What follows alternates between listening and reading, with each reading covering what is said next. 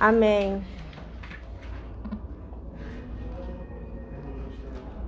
Hoje a gente vai falar um pouquinho sobre o amor de Deus. É, eu sei que tá calor, né? E isso deixa a gente meio alterado, mas eu queria que você realmente prestasse atenção nessa palavra. A gente vai tocar alguns pontos importantes. Nós vamos falar também sobre pecado, é, mas o foco da palavra é o amor de Deus. E eu quero só que vocês, nesse momento, vocês pensem é, em como amar o seu time, em como ser amado por Deus, em como tratar o pecado do seu time, em como deixar Deus tratar o seu pecado. É um momento onde você vai olhar para essas duas vertentes é, e receber de Deus para a sua vida e para o seu time. Amém? Amém. É, as igrejas de hoje, é, elas também são. Caraca, a blusa dele é igual do, do Rafa. Yeah. dele é rosa, até é cinza. Amém. É, as igrejas de hoje, elas não sabem muito bem como suportar em amor quando alguém chega com uma situação de pecado. A gente normalmente não sabe o que fazer. A gente, igreja, não é igreja United, não a igreja de Cristo, corpo de Cristo. E muitas vezes a gente acusa, a gente não sabe o que aplicar, em qual momento aplicar, se aplica correção, se aplica graça. E muitas vezes a gente simplesmente se abstém é, desse cuidado. Ou a gente larga para lá, ou isso dificulta a nossa vida. É, as pessoas acabam tendo medo de julgamento, de rejeição. É, quando, quando acontece dentro de uma liderança, elas ficam com medo de perder cargo, título, espaço, é, tem vergonha de exposição. E dentro da teologia, é, foi, foi consagrado dois termos para pecado. É, o primeiro é pecado, o segundo é pecadores. Pastora, qual é a diferença? Pecado é a raiz que mora no coração do homem caído. Nós fomos é, gerados em pecado já. E se você, pastora, tá louca? Não, não tô louca. Você pode conferir lá em Gênesis 6:5, Gênesis 8:21, Jeremias 17, 9 e Salmos 51, 5. Se você perdeu, depois você ouve o áudio e pega as referências. E o pecado, a diferença de pecado para pecados é: pecado é a raiz que mora no coração do homem. E pecados são as práticas que os homens cometem. E a raiz, a raiz, a nossa raiz, ela determina os pecados. Se você tem uma raiz inclinada a roubo, você vai praticar roubo. Um é a raiz, o outro é a prática. E essa palavra no, no grego e no hebraico ela fala sobre chatá é, e hamartia. E ambas convergem na mesma coisa, que é errar o alvo. E por que eu estou falando sobre pecado? Porque o pecado só cura no amor de Deus. O pecado, não importa o tamanho dele, não importa qual seja a transgressão, só tem fim quando ele esbarra no amor de Deus, no verdadeiro, no genuíno amor de Deus. O homem, o, o homem caído, ele tem capacidade de fazer coisas boas. Nós temos essa capacidade, nós temos a capacidade de fazer coisas boas. Mas lá em Isaías 64, 6. Devia ter deixado marcado. Diz que as nossas obras, diz assim: todos nós somos como imundo, e todas as nossas justiças são como trapo de imundície. Trapo de imundície está se referindo, desculpa o termo, né, a um absorvente sujo de menstruação. Isso são trapos de imundície. Todas as nossas boas obras, quando olhado pelo viés da soberania de Deus, são como trapos de imundícia. Se você pegar todo o seu dinheiro e abrir muitos hospitais, se você der todo o seu dinheiro aos pobres, não passa de trapos de imundícia. Isso é tudo que nós conseguimos fazer com o nosso melhor. Não passa disso. E para um Deus perfeito, é, para um Deus que não tem erro, para um Deus que não quer curtida, para um Deus que não quer seguidores, isso o que nós fazemos é perto do que ele é e perto do que ele pode fazer não é nada. Não que ele não se agrade. Sim, ele se agrada e ele se agrada muito quando o nosso coração é inclinado para ele. Mas nós não temos a capacidade de fazer coisas boas por nós mesmos. Nós só temos a capacidade de fazer coisas boas por causa dele. Aleluia. E quando essas coisas boas não são feitas, nós erramos o alvo. E o alvo é o propósito da criação. Acertar o alvo é o propósito da sua criação, que é amar a Deus sobre todas as coisas e amar ao próximo. Afinal de contas, esses são os dois maiores mandamentos, os dois grandes mandamentos. Isso se resume à nossa vida. Qual é o meu propósito? Amar a Deus acima de todas as coisas e amar ao próximo. essa é a nossa missão de vida. Mas como amar pessoas? Como amar a Deus se a gente às vezes não sabe lidar com o trapo de imundície do outro? O pecado substitui o alvo correto pelo alvo errado. O pecado, ele nos faz focar o nosso amor em nós mesmos. Pecado não é falta de amor, é amar errado. Pecado é você colocar o foco para outro lugar. O amor é uma flecha e o alvo é o propósito de Deus. Só que quando a gente ama errado, a gente erra o foco, a, gente erra o alvo. Não tem como acertar. É, e, e, e não é pecado.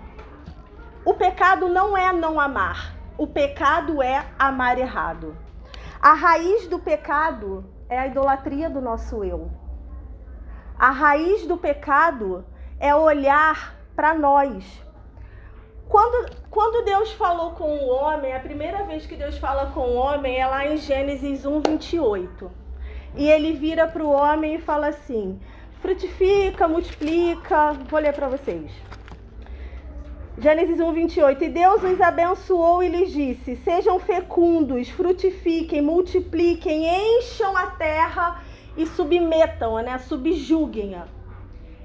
A primeira vez que Deus fala com o homem, ele fala assim: frutifica o que você não vai comer. Mas o diabo em Gênesis 3, ele fala com a mulher. É o melhor, ele fala com o homem. E, e sabe o que ele fala? Coma do que você não produziu. Coma. Você tem esse direito. Coma. O objetivo do diabo no Éden não era fazer o homem adorá-lo, era fazer o homem se adorar. Você pode ser como Deus, você pode ter o conhecimento dele, você pode ter a sabedoria dele, você pode ser como ele, alcançar os lugares que ele alcança. O, a, a grande sacada da história da criação não era o diabo se colocar no lugar de Deus, mas era fazer com que o homem se colocasse no lugar de Deus. O diabo, ele é vencido e derrotado desde sempre ele nunca iria conseguir chegar nesse lugar. Mas se ele tem a minha ajuda e a sua, ele destrói. Não a ele mesmo, porque ele já está derrotado. Ele só leva mais pessoas para esse buraco junto com ele. Deus tira os nossos olhos de nós e o diabo volta os nossos olhos para nós. Deus diz: Você nasceu para gerar e multiplicar E o diabo diz: Você nasceu para comer do que os outros vão servir você. Porque as pessoas é que têm que te servir. Porque você merece ser servido. Você merece receber valor das outras pessoas. Uma árvore, ela não come o próprio fruto que ela gera. E Deus diz: Você vai gerar, mas não vai necessariamente comer. Deus te coloca como um frutificador. E o diabo diz: Você vai comer daquilo que você nunca gerou. Deus te faz um multiplicador, um frutificador, e o diabo faz você um consumidor. Você vira um produto para consumir. A nossa compreensão, ela pode até ter a premissa para esses dois pensamentos, mas a Bíblia fala de uma porta estreita, de um caminho que é apertado. Então você pode até se achar no direito de também ser servido, mas eu não vou dizer que você está errado porque eu não tenho base bíblica para isso. Mas quando eu olho para uma porta estreita, para um caminho que é apertado, eu acho que fica difícil entrar você e o teu ego dentro. Eu acho que você precisa entrar sem ele. A Bíblia fala de cada um tomar a sua cruz, e isso está lá em Mateus 16, 24. O diabo coloca o nosso foco em nós. E essa é a mensagem do mundo hoje. Eu acho que essa série Uma Boa Notícia ela deveria ter ficado até o final do ano, porque a boa notícia que o mundo prega, que é a má notícia que nós olhamos é: você é top. Tu é um cara. Ninguém no mundo é melhor do que você. Essa é a boa, esse é o evangelho do mundo. Isso é o que o mundo faz. Isso é o que o mundo quer que você acredite. Mas Deus fez você um multiplicador, um frutificador, alguém que vai produzir para gerar vida para outras pessoas. Jesus, apesar da sua divindade, ele não queria fazer o seu nome grande. Ele queria fazer o nome do pai dele grande. E é por isso que a gente não deve fazer esforço para fazer o nosso nome conhecido, mas o nome dele. É o nome dele que precisa ser conhecido. Jeremias 2,13 fala o seguinte.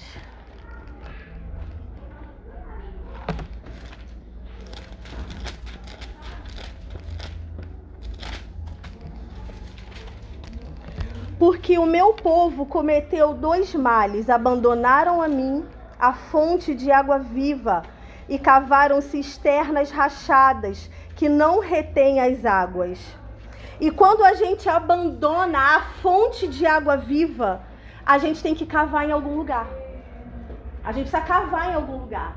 E é aí que a gente começa a cavar ou em pessoas, ou em coisas, ou em pecado, ou, ou em tudo aquilo que nunca vai nos saciar. Quando você abandona, quando o teu voluntário abandona a, a fonte, ele precisa cavar em algum outro lugar, mas ele não vai encontrar, porque ninguém, nada, tem a capacidade de nos saciar a não ser Jesus.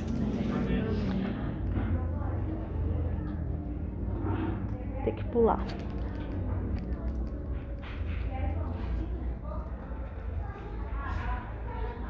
As pessoas ganharam essa tônica de que tudo existe para nos agradar, para nos saciar, para nos servir e para matar a nossa fome. Mas eu acredito em uma igreja que ensina as pessoas a olharem para Cristo. Amém.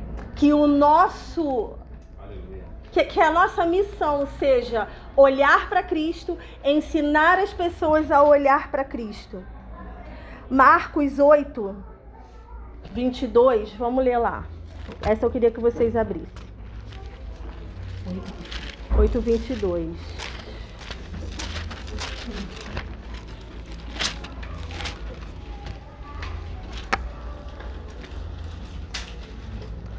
Marcos 8, 22 diz o seguinte: Então chegaram a Betsaida e lhe trouxeram um cego e pediram a Jesus que tocasse nele.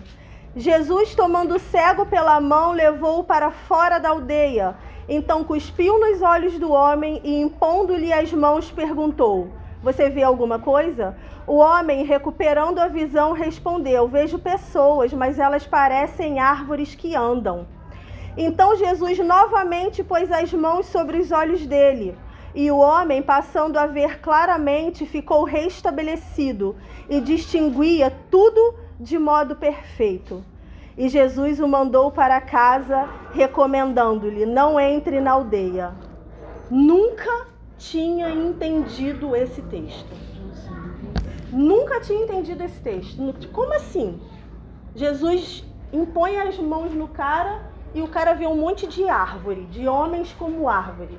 Como assim? Deu defeito. Não conseguiu curar completo. Mas olhando para esse texto com mais calma, eu pude entender algumas coisas que até então eu não tinha entendido. Quantos toques Jesus dá no cara? Dois toques. Dois toques. E é aqui que o nosso discernimento precisa fazer assim. As pessoas, quando entram por essa porta, elas recebem um toque.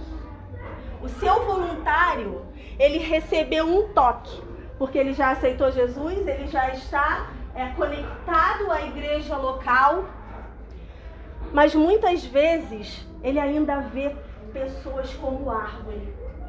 O que, que você tem para me oferecer? Me dá o seu fruto.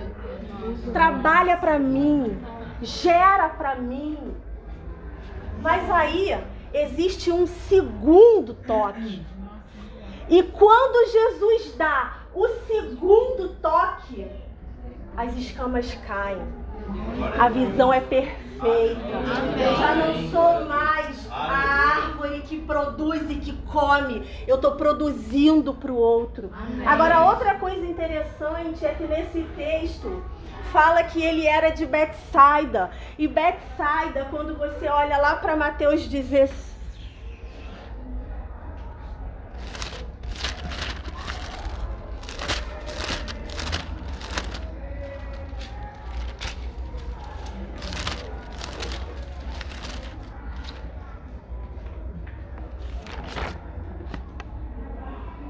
Mateus 11. Quando você olha para Mateus 11, você vai ver lá no versículo 21 Jesus Jesus dizendo o seguinte: ele começou a repreender as cidades e ele diz o seguinte: Ai de você, Corazim, ai de você, Betsaida, porque se em Tiro e em Sidom se tivessem operado os milagres que foram feitos em vocês, há muito que eles teriam se arrependido. Betsaida era uma cidade incrédula. Havia incredulidade nesse lugar. E o que, que Jesus faz com o cego? O toma pela mão e tira ele da aldeia. Tirou ele daquele ambiente de incredulidade. Para nós entendermos como ele trabalha, para nós recebermos o toque dele, a gente precisa sair de um ambiente de incredulidade. Porque ele não pode curar no ambiente de incredulidade? Porque ele não quer mesmo. Ele não divide. Ele não divide a glória dele com a incredulidade. Ele não habita onde há sujeira. Ele não habita onde há imundícia. Ele não habita nesse lugar. Então ele pega esse cego, ele leva para fora e ele dá o primeiro toque. A vida com Deus é um processo. E a gente às vezes está exigindo do voluntário que tomou o primeiro toque que ele haja como se tivesse o segundo. Ele ainda é só um consumidor e a gente está, bora, bora. Não, a vida com Deus é um processo. Amém. E nós precisamos ter discernimento para entender, para discernir onde o nosso voluntário está. Mas agora eu quero perguntar para você, líder, pastor e LTP: quem é você? O que tomou o primeiro toque ou o que já teve o segundo toque? Quem é você?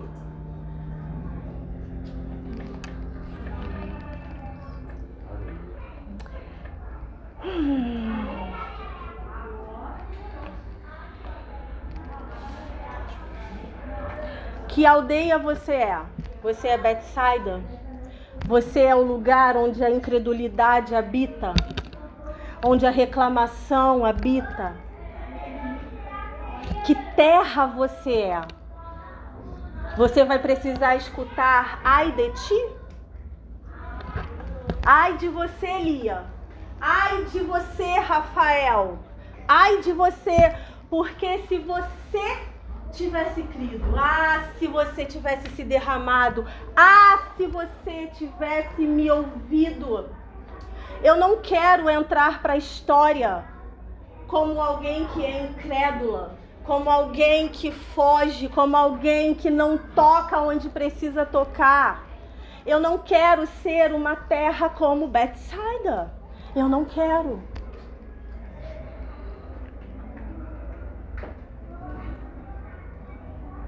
As pessoas, quando recebem o primeiro toque, ainda olham para o próximo como a fonte do seu próprio prazer. Eu olho meu cônjuge como alguém que precisa me agradar. Eu olho meu pastor como alguém que precisa pregar uma mensagem para me satisfazer. Eu, eu olho para os meus amigos como alguém que precisa responder os meus questionamentos. No primeiro toque, eu ainda vejo tudo para o meu eu, tudo para minha satisfação. O primeiro toque, eu ainda olho como Adão. O meu olhar ainda é o olhar de Adão. O segundo toque me torna semelhante ao segundo Adão. 1 Coríntios 15, 45.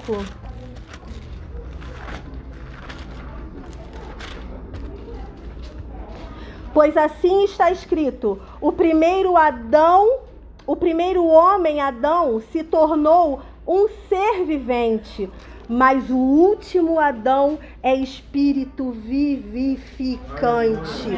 O primeiro nasceu para viver, o segundo nasceu para dar vida. Nós somos o primeiro ou o segundo? Você, líder, você nasceu para ter uma vida ou para gerar vida. Você foi chamado para ser Cristo. Não nascemos para ser filhos somente. Adão era filho, mas nós nascemos para ser Cristo, que dá a vida em favor do outro. Amém. E como acertar o alvo? Vou ter que parar aqui. E como nós podemos acertar o alvo? A minha ladainha de sempre: andar com Cristo. Acordar com Ele, almoçar com Ele, tomar banho com Ele, dormir com Ele, assistir televisão com Ele, ter tempo a sós com Ele, fazer tudo com Ele. Tudo, tudo, a sua vida precisa ser Ele. 24 horas, Amém. o tempo todo. Senão você não vai aguentar o que o mundo vai trazer. Aleluia. A nossa devoção, ela precisa ser. Gente, vocês entenderam. Se vocês observarem, Jesus só deu para os discípulos o maior mandamento, ou melhor, o maior não, o novo mandamento, depois de andar com eles por três anos. Está lá em João 13. Até então, ele foi observado. Até então, ele falou: galera, vamos lá, vem comigo. Olha o que eu faço, olha o que eu falo. Preste atenção. Olha aqui, ó. E aí, lá em João 3. Só, só confirmar se é João 13 mesmo. É isso mesmo. E aí, quando chega lá em João 13, ele vai para a última ceia e ele lava o pé da galera. E ele anuncia o traidor. O traidor estava lá. E só depois de todo de toda essa aproximação, de toda essa vida que eles viveram juntos, foram três anos intensos. Só depois disso ele deu o um novo mandamento. Primeiro ele os chamou, o tirou da sua redoma de pecado. Ele os amou. Ele ficou três anos amando aqueles homens, sem receber nada. Ele amou até o traidor. Ele ficou três anos só amando, só amando, só amando. A gente escuta uma gracinha de um voluntário e a gente quer. Tá ali. E eu sou isso, às vezes eu escuto a gracinha de vocês e eu quero orar, Senhor, prepare e leva. Deus tenha misericórdia de mim, de nós. Amém. Jesus os tirou da sua redoma de pecado, mudou o seu estilo de vida, os levou, os trouxe para perto. Mas mesmo quando você é chamado, você ainda não sabe amar se você não for ensinado a amar. E só quem pode te ensinar é Ele. Porque quando você pega uma criança, ela só faz o quê? Copiar tudo que você faz com ela. Ela só sabe abraçar porque você ensina. Ela só sabe beijar porque você ensina. As pessoas precisam ser ensinadas a amar. O segundo toque expulsa o medo e lança fora. Depois que eles observaram Jesus andando com eles, eles estavam prontos para o segundo toque. O primeiro toque te prepara para receber, mas o segundo te prepara para dar. João 13.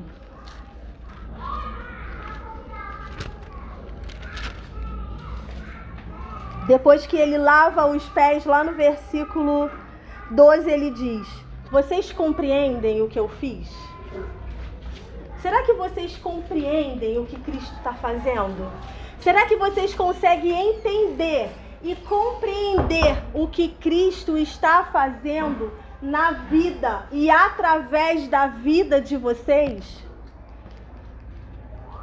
E aí, depois disso tudo, ele. Aí tem aquela conversa com Pedro, ou melhor, antes disso tem a conversa com Pedro, não, você não vai lavar. Se eu não lavar, você não tem parte comigo. Então, dá o banho completo. E aí, toda a paciência, não, não é necessário. Não. E aí ele vai, faz isso, e depois ele, ele anuncia o traidor e ele fala, é aquele a quem der o pão molhado. E aí ele dá para Judas. E aí ele ainda vira para Judas e fala: O que você tem para fazer, faz depressa. O que você precisa fazer, faz. Ninguém entende nada. Quando Leia João 13. Ninguém entendia, nada, todo mundo boiando. Mas Judas entendeu. E ele foi fazer o que ele precisava fazer. E depois disso tudo, depois de todo esse processo, depois do primeiro toque, depois de discipulá-los, depois de estar com eles, arrancar as feridas, depois de lidar com os pecados, com o egoísmo, com tudo, aí ele falou: Eu lhes dou um novo mandamento, versículo 34, que vocês amem uns aos outros, assim como eu os amei, que também vocês amem uns aos outros. Nisto, todos conhecerão que vocês são os meus discípulos, se vocês tiverem amor uns com os outros. Qual é a marca de uma pessoa que segue a Cristo? É o amor. A marca de um cristão, de um líder, de um pastor, de um membro, de um. É o amor. Se vocês são filhos de Deus, a sua marca precisa ser o amor. Então, antes de você tomar qualquer atitude impensada com alguém que errar com você, com alguém que não preencher escala,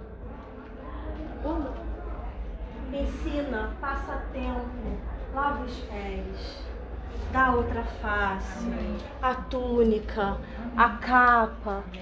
E aí depois de tudo isso, se ela não quiser, ok, correção, punição, mas que nesse fim de ano você possa usar essa última semana que falta para ajustar na sua vida o que precisa ser ajustado. Amém.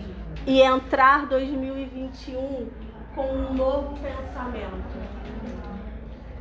sabendo que existem dois toques. A vida com Deus é um processo. O primeiro você ainda vê como árvore, mas depois você está pronto. E tem a, e Jesus fecha essa passagem com uma frase: Não volta para o Não volta para Betsaida. Não volta para o ambiente da incredulidade. Não volta para onde o pecado te ataca. Não volta. Não volta. Amém, gente? Amém. Vamos orar? Fiquem de pé. Senhor, obrigada. Senhor, nós te damos graça, Senhor. Eu te agradeço por esses líderes. Eu te agradeço por tudo que você tem feito. Senhor, nós te pedimos perdão, Senhor naquilo que temos errado. Perdoa o nosso egoísmo, perdoa nossa impaciência, perdoa, Senhor, quando julgamos as pessoas. Pai, nos ensina a ter um coração como o teu, nos dá o teu olhar para o próximo, nos dá o teu olhar para as pessoas. Que a nossa que a nossa mão seja a tua mão para abraçar, para curar, para empurrar, Senhor, mas com amor, com zelo. Senhor, aumenta o nosso discernimento. Senhor, nós precisamos de mais sabedoria. Nós precisamos de mais discernimento. Nos ajuda a discernir não só tempos e estações, mas pessoas, Senhor. Nos ajuda, Pai, a curar corações, a derramar amor onde quer que nós cheguemos, Pai. E que a tua imagem seja refletida através da nossa vida. Muito obrigada, Pai, pelo teu amor que nós possamos ser um lugar, Senhor, de confiança para os voluntários, para as pessoas que chegam até nós. Eu te agradeço, Amém. Pai, em nome de Jesus. Amém. Amém, Amém gente.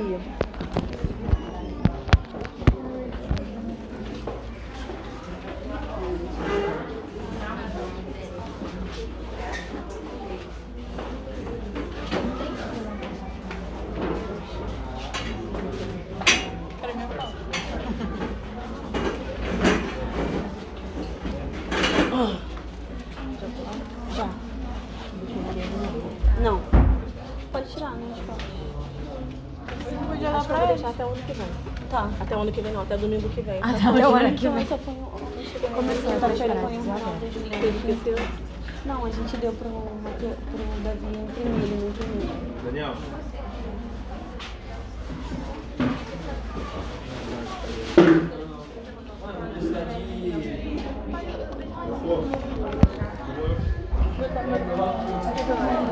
Hoje vai ser da mesma forma o negócio dos cartões? Você que vai é família. Nas boas-vindas eu faço.